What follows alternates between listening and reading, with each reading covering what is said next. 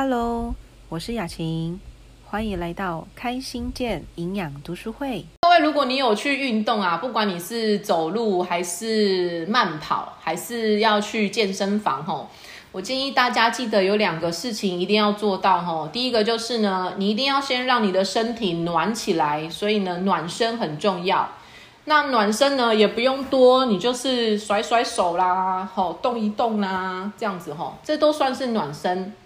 好，所以前面的呢，暖身是让你的身体能够活过来，所以我觉得暖身很重要。第二个再就是呢，你在做完运动的时候呢，就算你走五千步，你没有走到一万步，你也要记得做收操。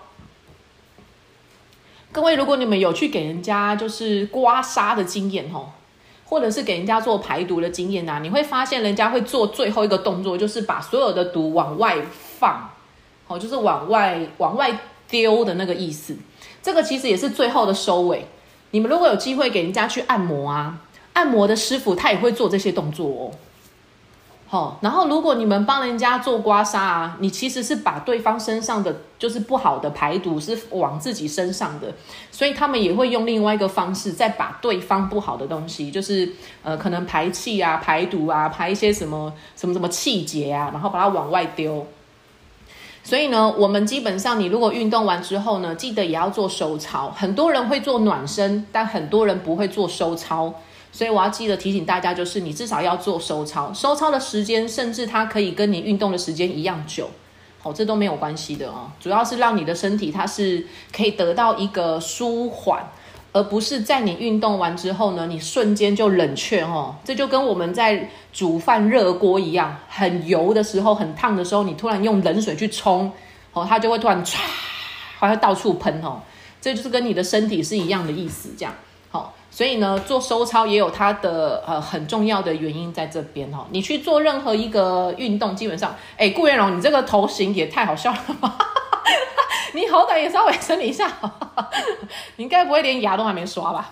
哦，有啦。哦，好啦，好，那我们接下来就是要开始今天的读书会喽，哈，来跟各位讲一下哈，我们今天要导读的呢，也是这个吃的营养科学观，然后它是旧版的哈，那它目前呢已经大概生产二十年了，超过二十年了吧。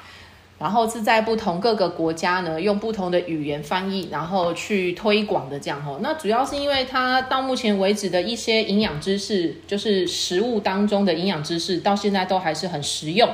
所以呢，我们就会来认识一下我们自己的身体这样子吼。好喽，那因为有我们的新朋友，就是 Humble Humble 吼。然后呃是凤林的朋友，所以呢，我们按照惯例还是会稍微带大家认识一下所谓的医学跟营养学的差异在哪里。那其实不只是营养学跟医学的差异哈，我讲一下。我昨天有陪我爸一起去医院，然后看了一下我妈的抽血报告，因为呃认识久一点的朋友就会知道，我妈其实大概在十几年前，我妈其实就得了癌症。然后我妈那时候得癌症的时候呢，她就有做过一些化疗跟开刀的部分这样子。那昨天我们去的时候有点类似是呃例行检查，所以去看了一下抽血报告。可是因为我妈最近的肝脏好像有点问题，所以呢，她是属于算是呃第二期，哦，就是 B。哦的肝癌这样子，所以昨天我跟我爸去看的时候，主要是我们看了这个医生，他在跟我们讨论我妈要不要开刀，因为我妈已经要七十岁了这样子，然后之前又做过化疗啦，然后的的一些癌症治疗的部分，所以我们在评估她的身体可不可以。那我讲的这个意思就是。营养学跟医学的差别呢，不是只有营养学跟医学的差别。我们昨天去门诊的时候，我也想要问那个医生说，依照我妈现在的年纪，还有她曾经治疗过的一些呃的身体的负荷，再加上她现在的，加上她现在的这个肿瘤，吼，肝脏肿瘤的严重性，我想要问的就是，等我一下啊。就是我想要问的是，我想问这个门诊的肝脏医生说他是肝胆肠胃科，我想问他的就是我妈要不要开刀？结果这个医生竟然跟我说，呃，我只是用我的自己的专业，然后看了一下电脑断层，那我推荐的就是以妈妈现在的状况比较适合，呃，就是比较推荐用开刀。啊，又过热，没有过热，是我的问题。哎呀呀呀呀呀呀呀呀呀！哎，我刚刚讲到哪里啊？好，我讲到说我去我我去问了这个医生，对我以为他会回答我要不要开刀，结果他竟然跟我说我是负责用药的医生。如果你肝脏，他虽然是肝胆肠胃科，可是他跟我说，他跟我们家属说，呃，我是负责内服的。就是用药的。如果你们没有打算开刀的话，我们再来讨论内服用药要怎么样去治疗妈妈的身体。他说，如果你们确定了要让那个病人开刀的话，那我帮你们安排挂另外一个门诊，那个就是肝脏的外科手术的医生。所以我们要再去跟另外一个医生讨论。我讲这个意思就是，我会发现到说，吼，其实人体的专业度它是分很多不同的层面。它不是像我们想象的当中，诶，我以为他是肝胆肠胃科，他就可以知道说我们到底适不适合开刀。其实不是，它是不同的专业这样。所以那个医生昨天跟我们说，妈妈的严不严重，适不适合开刀，那开刀的修复状况怎么样，会不会产生一些后遗症？他说这些你们要去问开刀的那个外科医生。好，那同样的，今天我们的医学在做什么事情呢？他在帮我们做的叫做已发生的处理跟治疗，哦，医学，好，我再重复一次哈，我们为什么要去看医生？为什么我们要去给医生做检查跟诊断？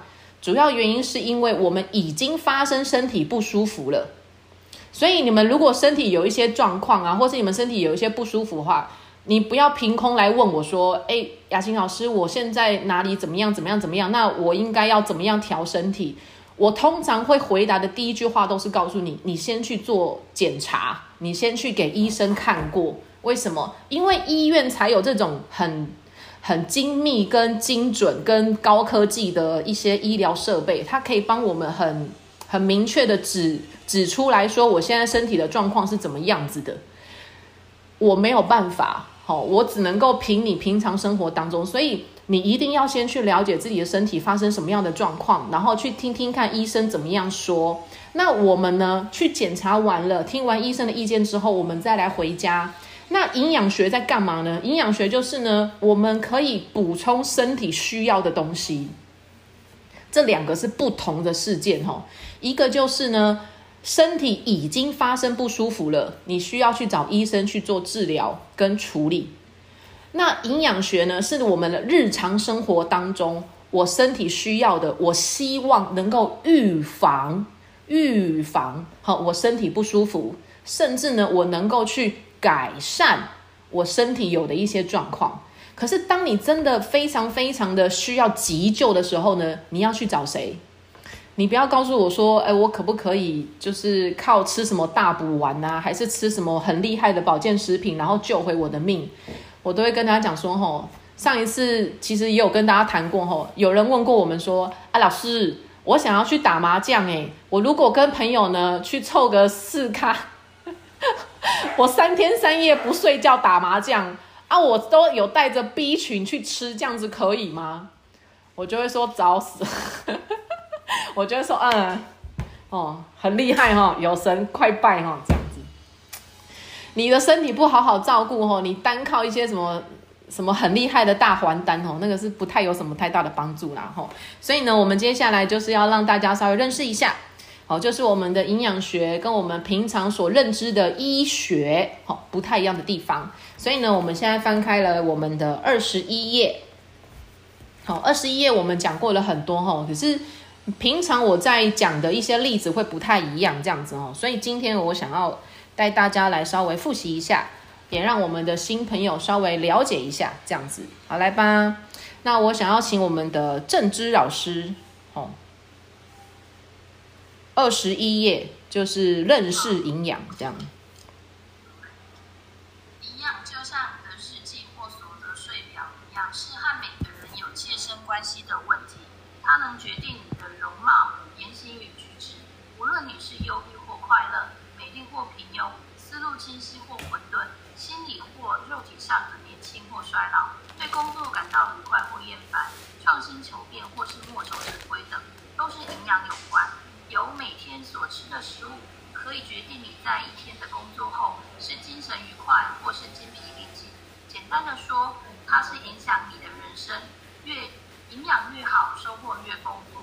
营养学是研究吃下去的食物。对人体所产生的功能，而饮食设计是研究该吃哪些食物，两者不能混为一谈。营养学是一项奇妙的知识，与每个人的生活息息相关。然而，为什么会受到人们的重视呢？原因有很多，主要由于它是一项新兴的学科，专门致力于此项研究的机构人才都不足。继续，饮食方面，盲目追求时尚的人对于营养学尝试一知半解，他们多相信毫无科学根据的坊间传传闻秘方及夸大不实的广告，人云亦云。不但否定专家的建议，也让有心注重营养的人带来疑惑。疑惑。哦，可以了，可以了，政治，谢谢，谢谢，到这边就好了哈。好，来，呃，为什么他在二十一页的时候他会这样讲哈？我们也稍微复习一下哈。一刚开始跟大家说明的，来，为什么我们说生活的营养很重要？原因就是因为呢，各位，我们的人体是怎么来的？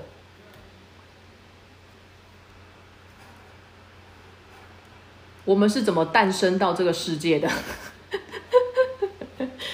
在一个风黑夜晚交加的美丽的时刻，好好来，我们人体的形成呢，它是不是是来自于呃男生跟女生很开心的经过了一晚之后，我们的小生命就诞生了，对吗？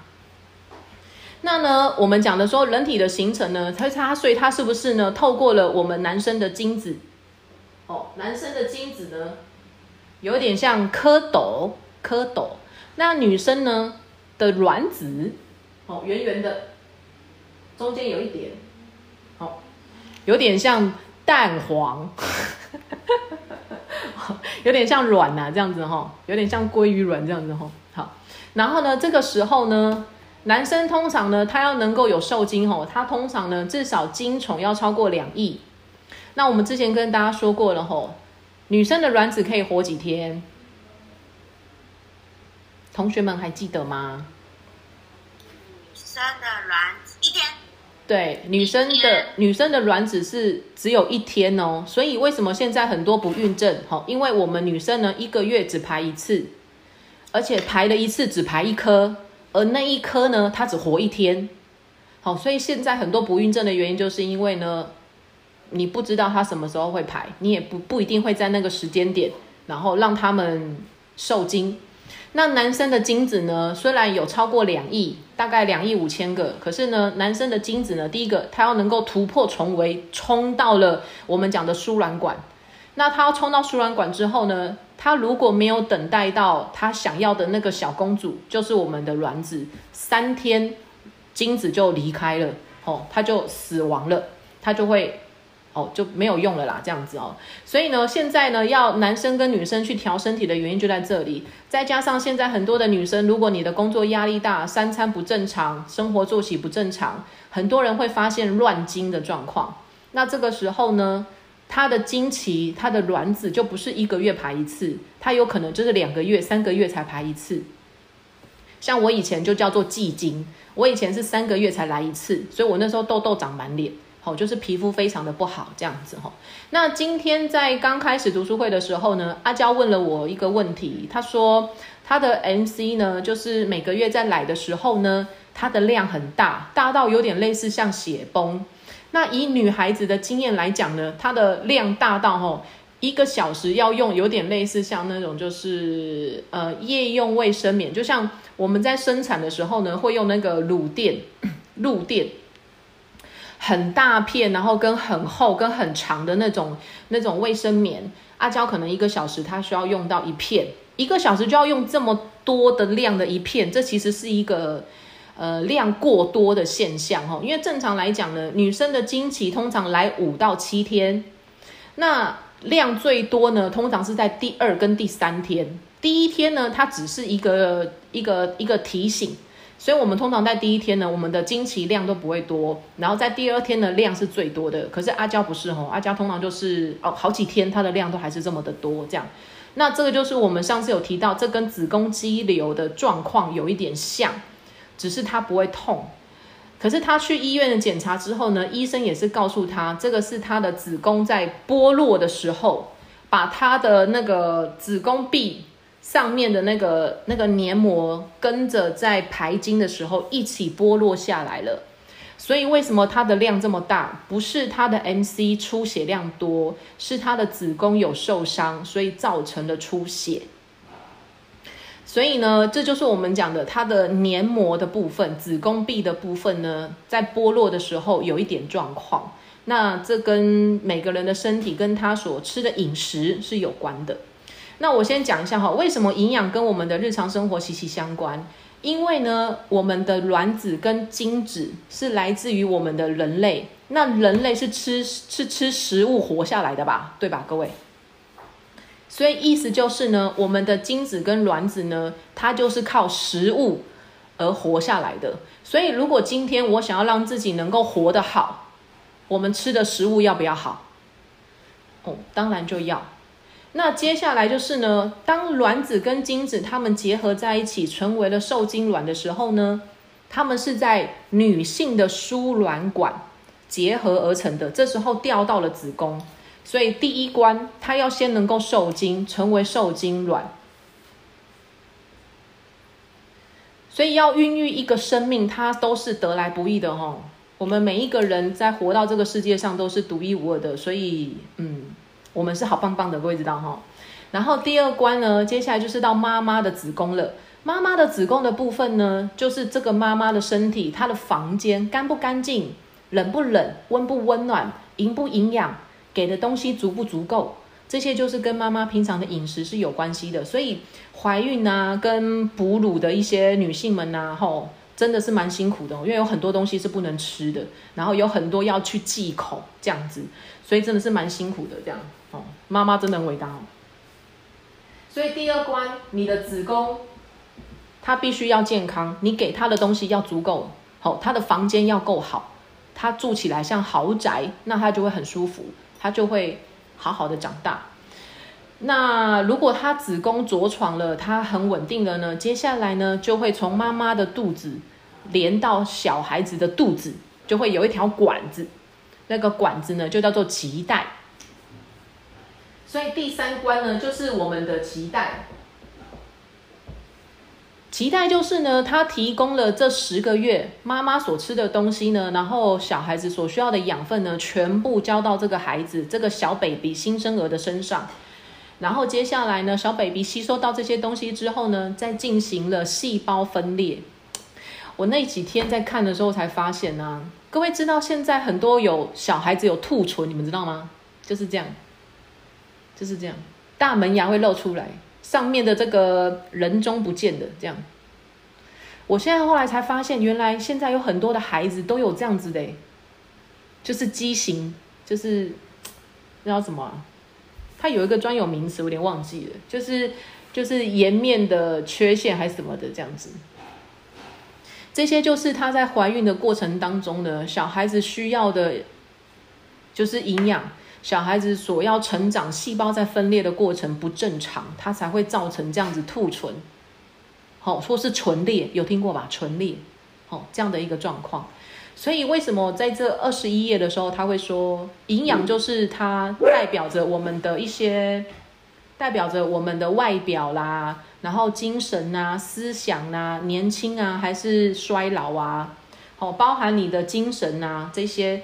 主要原因就是因为我们人是吃食物长大的，所以呢，从我们打从娘胎开始，食物的营养就决定了我们这一生。所以各位真的，嗯，平常忙碌的生活跟工作后，记得你在用餐的时候啊，也要对自己好一点。这个是我想要提醒大家的，就是你能吃一些蛋，你就吃一些蛋；你能够加一点蔬菜，你就吃一点蔬菜；你能够加一点肉，你就加一点肉。我说真的啦，你们再多吃一颗蛋，或再加一块肉，还是再多喝一杯牛奶，就算你花了一个三四十块、四五十块，我们真的不会穷到哪里去。可是如果你现在没有多花这一点点小钱去照顾你的身体健康，未来你要付出更大的代价。我为什么会这样讲？就是因为我昨天跟我爸在聊天，从医院离开的时候，我就跟我爸说，我爸很厉害，是因为他这十几年来一直陪同着我妈进出医院很久。我说我有两个哥哥，我们三个小孩，我们是轮流交互蹲跳陪爸妈的。可是我爸不是，我爸是这十几年来全程都在，所以我就跟我爸说，就是妈妈的这件事情，就是我妈生病的这件事情，其实花了我爸很多的精神啊、时间啊、跟心力，吼，还有金钱。然后我爸就说啊。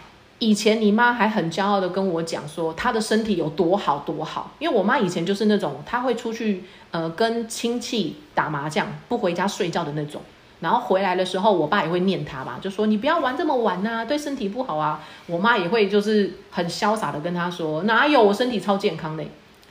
结果我妈的年纪比我爸还要小，可是我妈在五十几岁的时候，她就生重病了，然后一直到现在快要七十岁。所以我的意思就是，我昨天也跟我爸聊天，我就说，真的不是你以为你现在没有事，你未来老了就没事，不是。总有一天你的身体它会跟你讨回来的。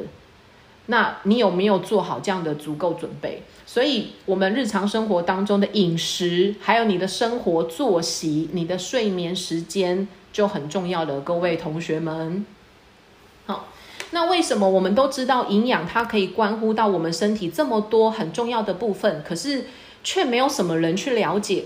刚刚正知也帮我们念到了，因为呢机构跟人才不足。好，就像我问大家的，如果你生病了呢，你一定第一个时间想到的是去看医生，好，而不是想到去找营养师。哦，因为我们想要的是快速解决问题。所以在我们盲目的去追求的时候呢，我们常常对营养学真的就是一知半解的这样子哈。所以想要跟大家讲的就是，呃，专业以营养学的角度来讲的，这样子的专业人才它是很少的。然后呢，加上我们对自己所吃的东西呢，我们又不太了解，好，就是关于成分来源这样子。我在上个礼拜的时候呢，去见了一个长辈，好，就是我帮他处理他们家喝水就是净水器的滤芯，然后呢，那个长辈呢，他去打了第一剂的莫德纳，他就开始引发了荨麻疹。这个长辈啊是瘦的，而且他平常呢有在游泳，他也有在慢跑，他甚至呢还有跟着年轻人去做那个重训重训训练，这怎么都怎么那么咬字啊？重训训练这样子。所以我每次去看到他的时候呢，我都觉得他是一个很健朗的长辈哦。结果他这一次我去看他的时候呢，他竟然全身长的荨麻疹，而且就是。连这个脖子什么全部都有，我就问他说：“阿姨，你怎么会这样子？”他说：“啊，我就去打了一个疫苗之后，我就全身荨麻疹。因为他打了荨麻那个疫苗之后，他当天还去跑步诶，我真的蛮佩服他的哦。然后我就跟他说：“啊，其实你这个荨麻疹啊，它就是免疫力下下降，然后蛋白质不足。”我们就这样稍微聊了一下哈，我就说啊，你平常有在吃一些肉吗？有在吃一些蛋吗？有在喝一些牛奶吗？他就说哈啊，我很少吃肉，可是我会吃。哦，我现在很少吃猪肉，然后这种鱼啊、鲑鱼肉啊这种我也会吃一些。然后他就说他吃很多，哦，因为他会准备蛋，他会准备鱼肉，他会准备一些什么什么猪肉片，然后还会吃一些青菜，还有一些水果。我去看他家的餐厅的时候，他真的吃的很养生。他的汤啊是枸杞红枣汤，诶，他的汤。然后他他桌面上的菜呢是胡萝卜炒高丽菜，然后再加上的鲑鱼肉。桌面上还有另外一个是那个猪肉片炒猪肉片。所以依照我们的营养学来看，我觉得他吃的真的很养生诶。依照我刚刚讲的这样的这样子的菜色。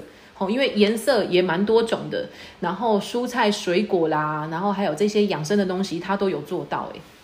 所以他说他吃的很养生，我认同。我就跟他说：“阿姨，可是你都吃不多吧？”他说：“我吃很多种。”我说：“但是你有没有吃到呢？像你的手掌这么多的量？”他就说我吃不下这么多，我就说那你吃这么多口跟吃这么多种，可是你的身体不够诶，所以你才会有荨麻疹出现，因为你的免疫力下降了。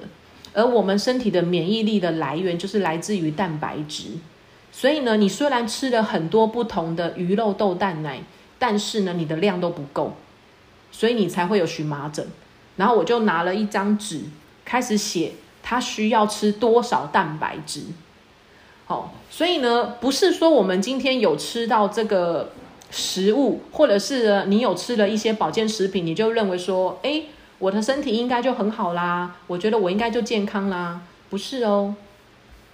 我会想要提醒的就是呢，我们在吃食物的时候呢，你要去注意两个点。第一个就是你所吃的这个值又断了，等一下哦。菜吗？我想说他会不是要先挑菜吗？今天有什么活动？不知道为什么大家准备食材。你们很关注正风老师哦。我跟你讲，他等下就削玉米了。我告诉你，说他削完了，他等下就削甘蔗了。好，好哦，我回来了哦。刚电脑有点状况，好，所以就是我们在吃的东西，哎，大棒，我们在吃东西的时候啊，各位要去注意的就是呢，第一个当然就是你吃的，你吃的那个品质。好，你吃到哪几种鱼肉豆蛋奶是否是不是不是它的种类都有？然后呢，它的品质是否是好的这样子？然后第二个再就是呢，你吃的分量够不够？好，就像我们常会有些人会说啊，我很担心我的高蛋白过多，怎样才叫过多？好，所以你要有一些，就是你要有一些标准这样子哦。我的原因就在这边，跟大家稍微讲一下。袁龙，你的麦克风要关了，袁龙。不然你骂小孩，我们都听到了。这边，这边，好，好。所以呢，我们从二十一页大概了解了一下哈，就是营养的部分呢，最主要是能够让我们去预防的。好，那我们现在翻开的是二十三页，我来念好了哈。二十二页呢，里面有一段话，就是营养学被忽视的原因。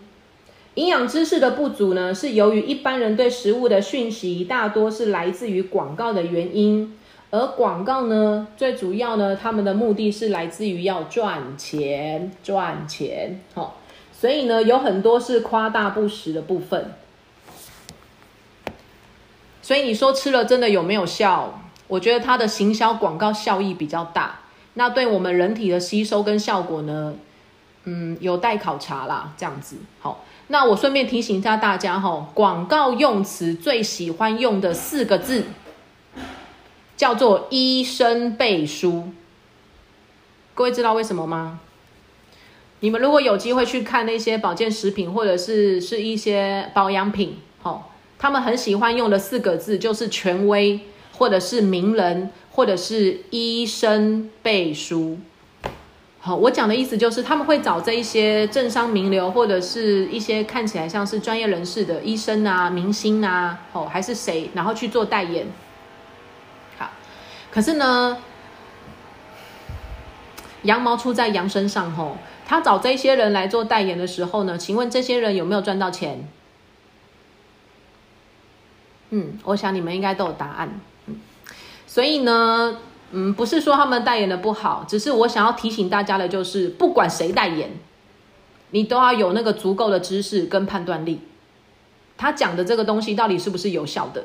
我们要有一个知识，所以我才会跟大家讲说，如果你们在市面上，或者是你自己遇到一些营养，或者是生活当中饮食的一些问题，我们可以在读书会上面拿出来做讨论，而不是跟着人云亦云这样子。好，那我们的前面导读的部分翻到了二十五页。二十五页呢，这边有一段话写的就是，过度的依赖医生也是我们人们忽略营养的原因。好，因为我们身体不舒服，第一个想到的就是吃药。好，那不要说你们，小孩子生病了，你们的第一件事情一定也是带他去看医生，能打针就打针，能吃药就吃药，这个叫做人性，很正常的。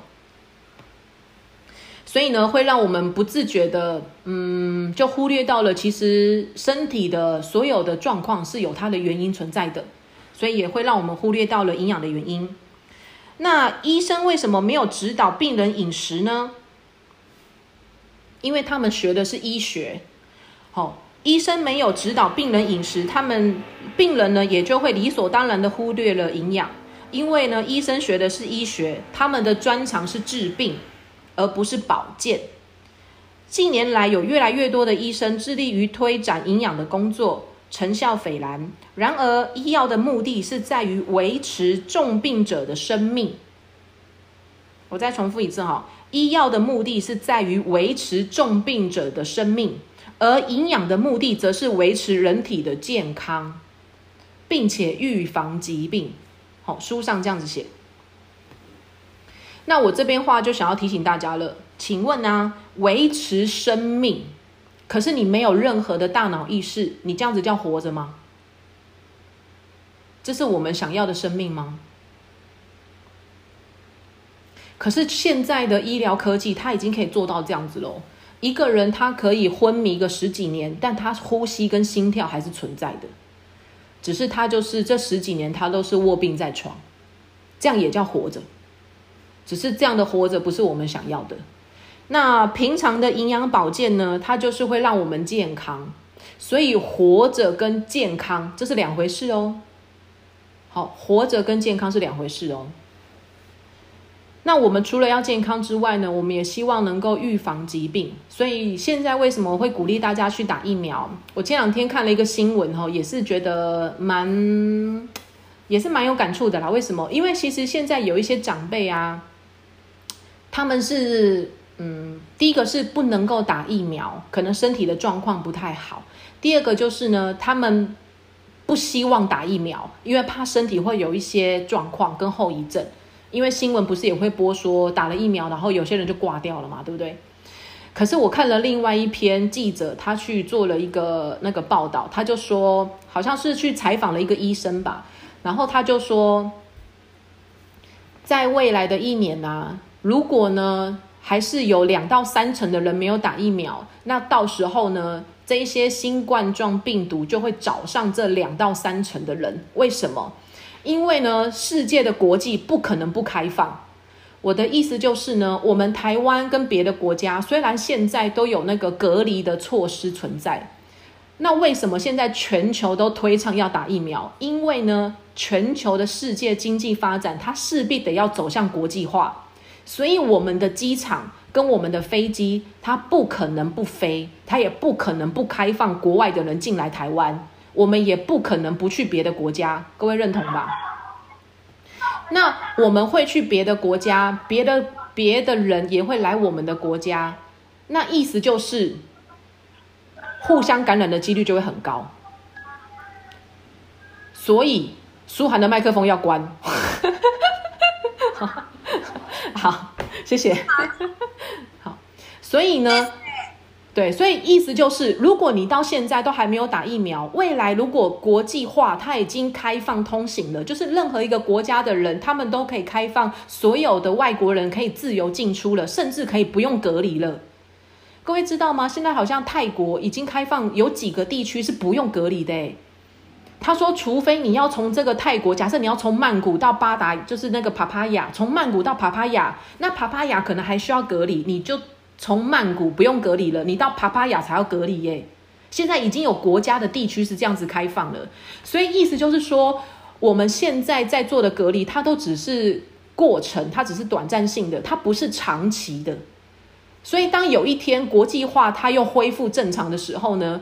外国人一样进进出出来到了我们的台湾，而我们台湾还有两到三成的国人没有打疫苗。你说那些病毒会找上谁？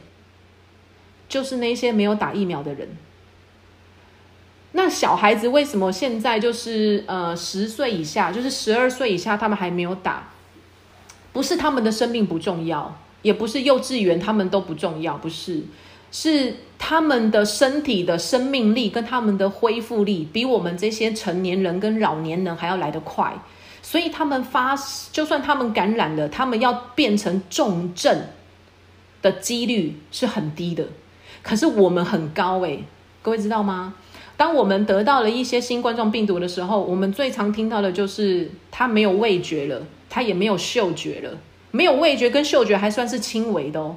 很多人可能这一辈子他就是有气喘的，他的肺部就受伤了，他可能这一辈子他就是要一直吃药还是什么之类的吧，这样子哦。所以，我为什么鼓励大家说，如果你的身体的状况还 OK，我鼓励大家去打疫苗，这样子。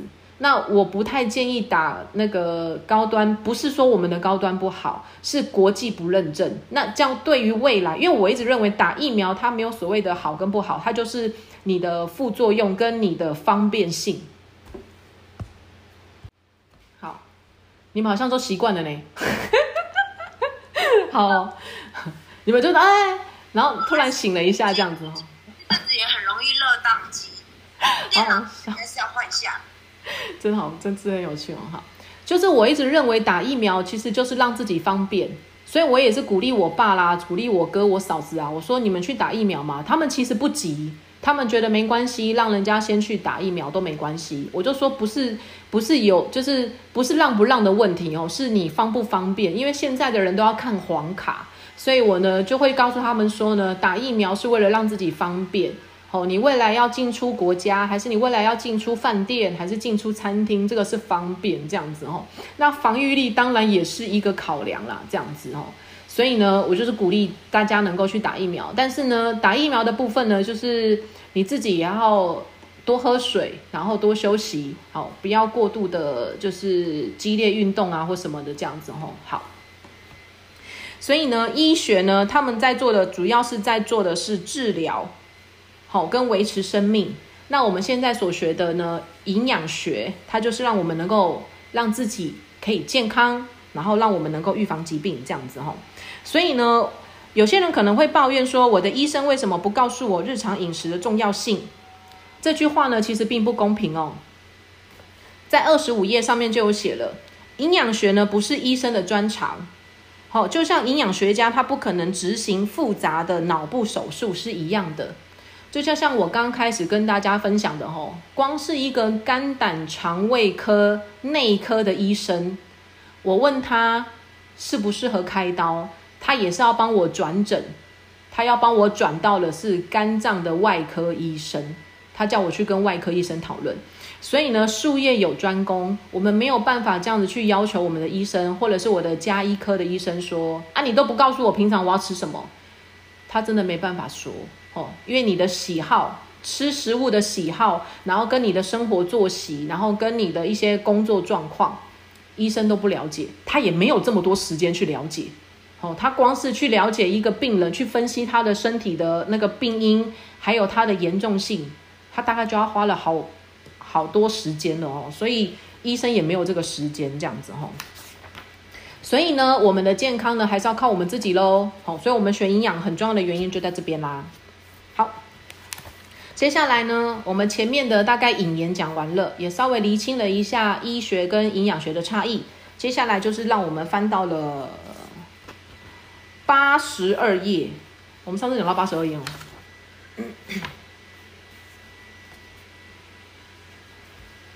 我们上讲到八十二页的第，是把整讲到八十三页结束吗？好哦。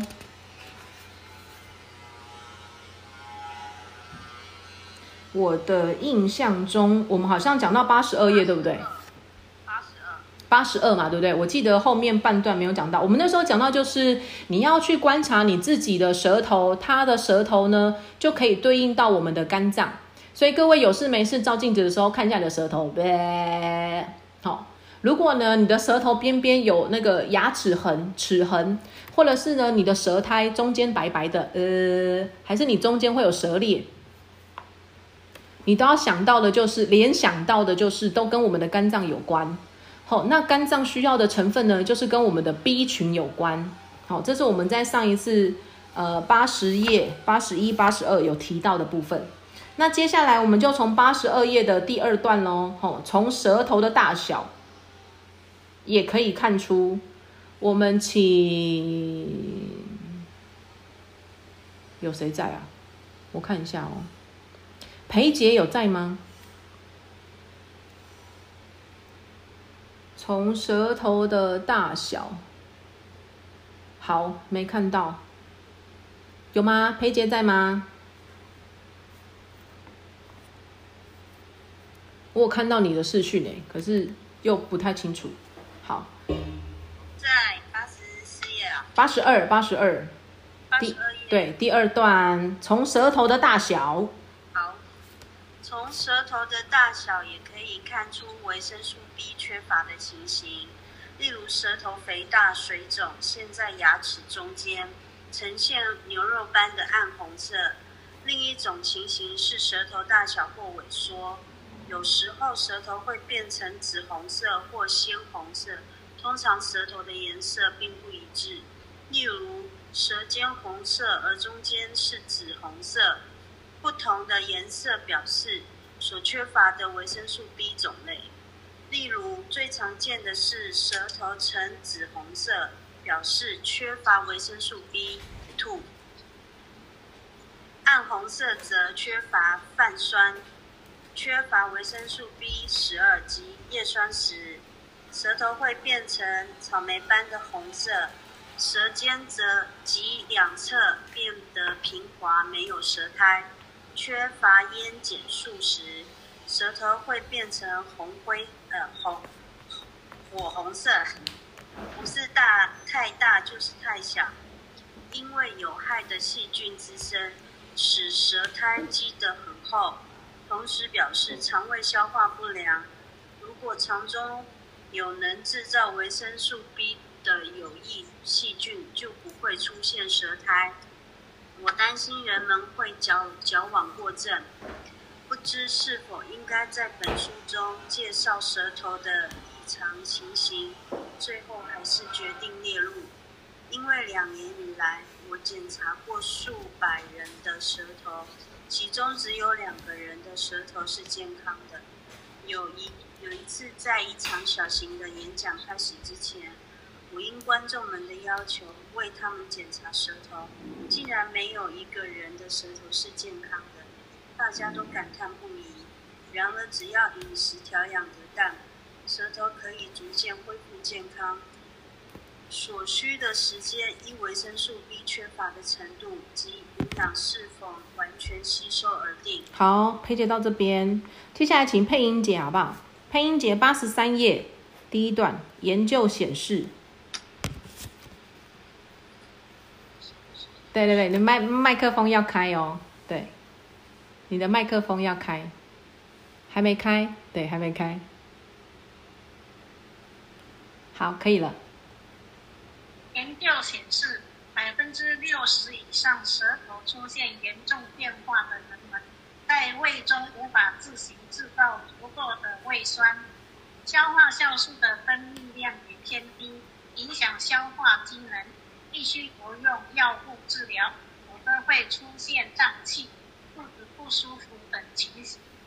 所有的维生素 B 都可以溶解于水中，因此无法储存于身体之内。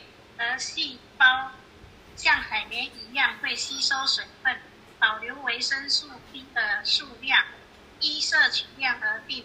为了维持健康，应该摄取充足的维生素 B。过量而没有作用的维生素 B，则随尿液排出体外。所有的维生素 B 必须同时发挥作用，这种现象称为维生素 B 群的融合作用。单独摄取某种维生素 B，可能使每个细胞的活动增加，使其他各种维生素 B 的需要量跟着增加。只有从肝脏、酵母及小麦胚芽等食物中。才能获取完整的维生素 B。单独讨论个别维生素 B 缺乏并不切并不切实际，因为那一种情形只有在实验室中才可能发生。某种维生素 B 缺乏，会影响其他维生素 B 的作用。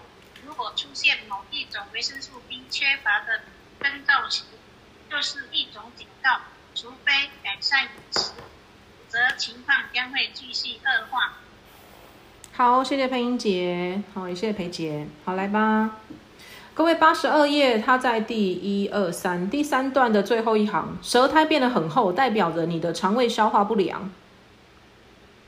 所以各位有机会去检查一下自己的舌头，如果你中间白白的，很多舌苔，你最近的肠胃消化不良哦。前面的颜色他讲了很多，但我觉得有点复杂，而且它主要针对的都是针对某一个某一个 B 维生素 B 去做讲解。那各位如果有书的话，你可以自己去对照。我们只记简单一点的，就是舌苔代表着你的肠胃消化不良。那肠胃的消化不良的第一个要去改善的，就在下面那段话：如果肠中有能制造维生素 B 的有益细菌，就不会出现舌苔。意思就是你要补充的是益生菌。为什么我们一直常会讲说益生菌很重要？就是因为呢，我们食物吃下去的第一关叫做胃酸关。当我们的胃酸能够通过之后呢，胃只吸收蛋白质，所以我们吃下去的鱼肉豆蛋奶，它在什么地方会被带走？就是在胃的地方。那接下来我们吃下去的一些呃维生素啦、矿物质，就是蔬菜跟水果。好，包含纤维、油脂，它会在哪里被吸收？就在小肠。所以呢，意思就是，各位你吃下去再多的营养，你吃下去再多的蔬菜跟水果，如果你的肠子不干净，你也吸收不了这些东西。包含你吃的维他命也是。所以各位，如果你在吃一些营养食品，或是你吃了很多养生的食物，你发现你的身体还是很不好。请你想到的第一个可能会出现的问题，就是你的肠子不干净，你必须先去整肠，让你的肠子要能够干净。因为当我们的肠子干净了，基本上呢，人体的健康会拿到六十分，你不太会有一些什么大病，或者是癌症，或者是一些重病缠绕在身上。因为你的肠子在排毒，它是健康的。所以为什么呃现在的益生菌很重要的原因，就是因为。当你的肠子好了，有好菌在里面了，它可以帮我们合成很多身体所需要的营养素，就像其中一个叫做 B 群。然后再来八十三页第二段，再来是八十三页的第二段，所有的维生素 B 都可以溶解于水中。这段话画起来，只要喝水，我们的维生素 B 呢，它就可以吸收了。所以同理可证。当我们上厕所的时候呢，维生素 B 也流掉了。所以各位，如果你有在补充 B 群的话呢，你会发现一个现象，就是你吃了 B 群，大概过了半个小时，你去上厕所呢，它会有黄黄的，那代表着你的维生素 B 在你的身体有吸收，哦，你的身体是有吸收到的，所以呢，它才会变成了尿液排出来。那通常呢，你如果没有在持续的补充 B 群的话呢，接下来你上厕所的颜色它就会慢慢的越来越淡。所以通常呢，我们在吃完 B 群上的第一次的尿，那个味道特别的重。好，因为 B 群呢，主要大部分的成分是来自于酵母，所以它在后面第二段有讲到了。我们的食物当中呢，B 群含量最完整的就是肝脏、酵母、小麦胚芽。所以我鼓励大家去吃糙米，糙米里面呢有就是类似像我们讲的小麦胚芽，好，它是未精制的食物。然后酵母还有包含我们讲的益生菌这样子。然后在第三段八十三页的第三段，所有的维生素 B 必须同时发挥作用，这段话很重要，把它画起来。什么意思呢？我不太建议各位哈，你如果今天呢，像我们讲的。如果你是贫血，我们常会听到的就是吃叶酸铁，就是补血的东西。可是其实叶酸呢、泛酸呐、烟碱酸呐，这些其实它都是 B 群的兄弟。好，它就是 B 里面的其中一个兄弟，这样子，好像是 B 六、B 九、B 十二或者是 B 十吧。好，就类似这样子，它们其实都是一种就是 B 群的内容物。那你说你单纯就是只有吃 B 二啦、B 六啦，吼。我不太这样子建议，因为呢，B 群它为什么叫 B 群？就是因为他们必须要绑在一起，团结力量大。我也会举另外一个例子，各位，你觉得你的胃不好，你的肠子会好吗？那你的肠子不好，你认为你的肝脏会好吗？你的肝脏不好，请问你其他的器官会好吗？好，所以这就是我们讲的蝴蝶效应。所以有些人说我的胃痛，嗯，你可能不止胃痛，你可能胆也有问题，你可能十二指肠也会有些状况，你可能大肠呢也会出现一些毛病。所以 B 群呢，好像听起来我缺了，嗯，B two 哦，可能我皮肤不好，容易泛油光，所以我就去吃 B two，结果并不是这样的哈，因为它们其实是相辅相成的。跟我们人体的器官是一样，它都是有联动性的。所以为什么我一直讲究的就是你要让自己均衡营养，因为我们身体所有的一些身体的状况跟发生的情形，其实总回归只有四个字，叫做营养不良。你只要给身体需要的，你的营养是均衡的，是足够的，你的身体就会很均衡的发展，它就会很均衡的去运作。那当然，我们每一个人的身体还有体质跟生活作息不太一样。当你基本的身体均衡营养你做到了，你再去针对你身体个别需要加强的地方，你再去做加强。像我可能就是肝脏不好，我就除了要补充我的一些均衡营养，就是比如说蛋白质啊、维生素、矿物质这些营养早餐，我基本的打底我有了。然后呢，我知道了，我今天会晚睡。我的肝脏呢会消耗了比较多，所以我就再补充 B 群，这样子的做法才是合理的。可是如果你连基本的打底都没有，你就告诉我说：“哎，我只是想要补充 B 群。”我通常都会讲一句，就是这样子对你的身体帮助真的不大，因为身体是联动性的，所以它不是只有单一个体。你不可能心脏在跳，然后你的肺部不用动吧？这样很奇怪吧？哦。哦，所以呢，我们没有去单独讨论说，呃，某一个 B 群的原因，也就是因为他们是联动性的。好，所以各位你在想到 B 群的时候呢，第一个你先想到的就是肝脏。那肝脏呢，它涵盖的身体会发生的状况就非常的多了。所以你说贫血跟肝脏有没有关系？有的。可是，一般人都会认为那是我的血液问题，不是，跟你的肝脏也是有问题的。尿酸跟肝脏有没有问题？有的。因为尿酸呢，其实它本身也是像我们讲到的，它就是代谢不正常。糖尿病跟肝脏有没有问题？有没有关系？有的。因为糖尿病呢，它也是我们讲的叫做新陈代谢不正常。哦，所以糖尿病呢，他去看什么科？尿酸去看什么科？大部分都是看新陈代谢科。好，那接下来就是我要去回答阿娇的那个子宫黏膜壁好剥落的部分喽。那我们讲到的黏膜吼，它其实就是跟我们的皮肤跟我们有洞的地方就是有关。那只要黏膜呢？像我们的鼻子啦、眼睛啦、吼嘴巴啦、毛细孔啊、皮肤啦、头皮啦，包含我们的生殖器官呐，吼有洞的地方，这些都是跟我们的黏膜有关。那黏膜呢，它需要的营养素就是我们讲的维生素 A，好 A B C D 的 A。那 A 呢，它跟 B 不太一样。B 呢，它是水就可以吸收的，尿尿呢就会排出的。A 不是，A 是脂溶性，它需要有油脂它才可以吸收。好，所以我通常会建议就是阿胶可以吃油一点，可是你应该吃的不太油。其实各位，我不知道你在吃控肉饭的时候啊，下面的那个那个厚厚的那个油脂，三层肉的那个肉片，你们会不会吃下面那个肥油？你们会吃吗？我会，我会吃。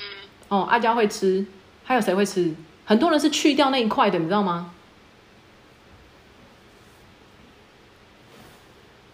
可是各位你知道吗？动物性的油啊，其实我们也是动物诶、就是我的意思就是，我们不敢吃动物的油，但其实我们自己也是动物啊。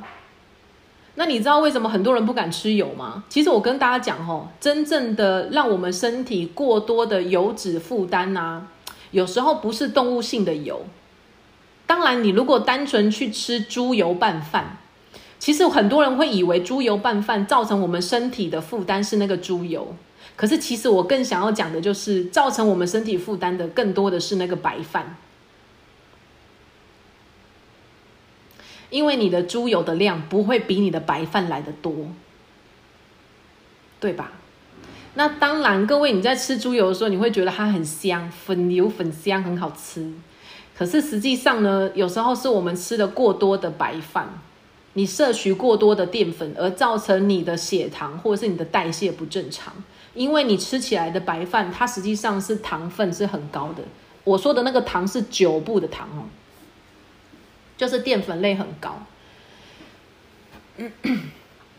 还有另外一个会让我们的油脂，好，就是造成我们的一些慢性病，就是三酸甘油脂上升啦，脂肪肝上升啦，哦，或者是胆固醇上升啊。有时候不是你吃的油太多，诶，是什么样？呃，我的意思是哈，对不起，修正一下，不是你吃的动物性的油脂太多，诶，有时候是你吃的不对的油跟过量的淀粉而造成的。什么叫做不对的油？比如说，我们去自助餐，我们吃到的那个油，还有各位很喜欢喝的奶茶，它那个叫做奶精，那那个就是不好的油。还有各位如果有吃面包或者吃一些汉堡、三明治，它上面也会裹一层美乃滋，那个也是不好的油。那如果你有在吃一些什么沙拉酱，像千岛沙拉酱。哦，千岛酱这些也是不太好的油，所以有时候不是我们吃了太多的动物性的油脂而造成身体的油脂的负担，有时候不是，是我们日常生活的这些饮食当中，你不自觉的吃到了这些不好的油，而我们自己却没感觉，这个比较可怕。因为动物性的油脂其实对我们人体来讲，我们是可以吸收、跟分解、跟代谢的。可是，如果是合成的油脂，像我们讲的美奶滋，或者是人工奶油，或者是我们喝的奶茶，这些叫做人工造出来的化学的油脂，其实对身体来讲负担是很重的。所以，各位，如果你真的喜欢喝奶茶，我建议你改一下习惯，请你改成鲜奶茶，至少你不是喝到奶精。各位，奶精是油，知道吗？而且是很不好的油。所以，我们现在我不太给我们家小朋友就是喝奶茶，我都告诉他们，我们宁愿多花个五块十块，你去改成鲜奶茶，至少里面是鲜奶，它不是奶精。所以我们讲回来了，至于我们的子宫子宫壁吼，就是阿娇主要就是各位，如果你有机会遇到就是有子宫肌瘤的朋友，或者是呢他的经期量比较大的吼，通常都跟子宫剥落是有关系的。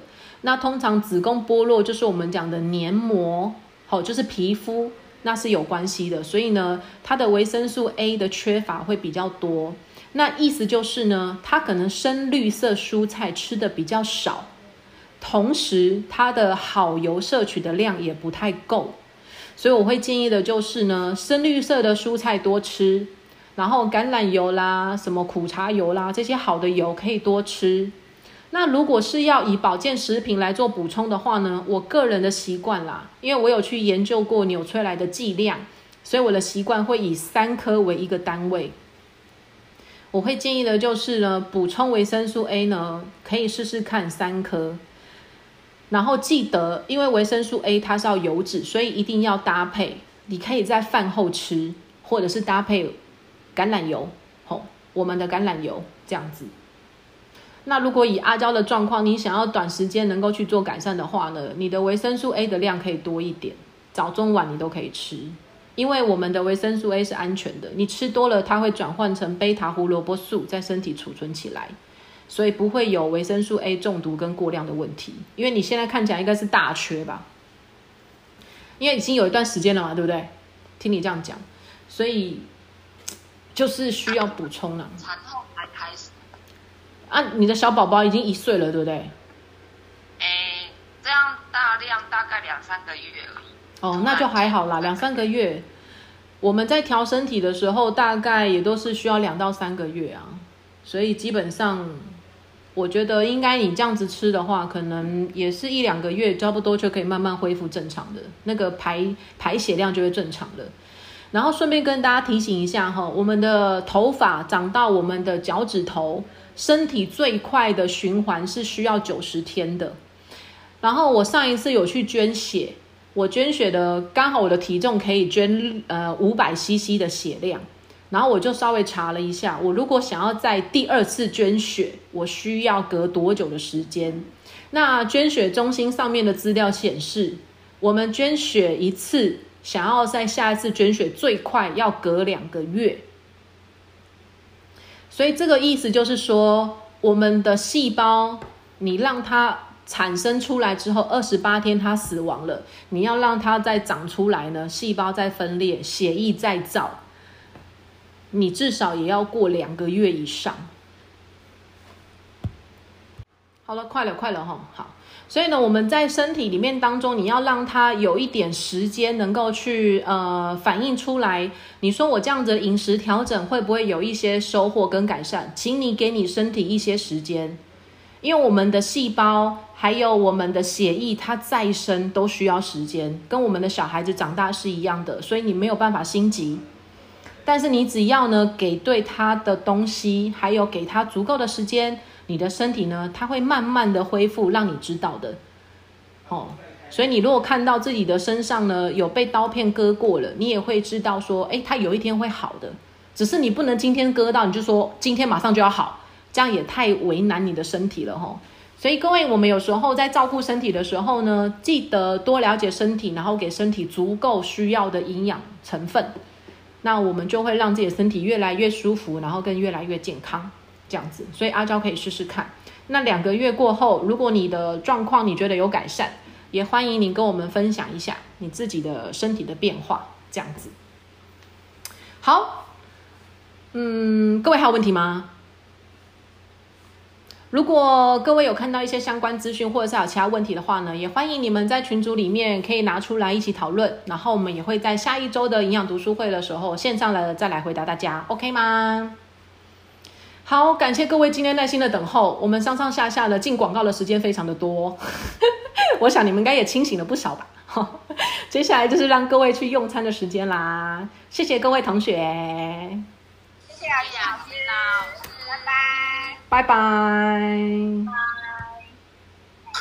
希望今天的内容让正在收听的你可以获得更多的健康知识。如果你喜欢这类的生活健康资讯，欢迎按下订阅、点赞与分享。雅琴的开心健生活营养，我们下次见喽，拜拜。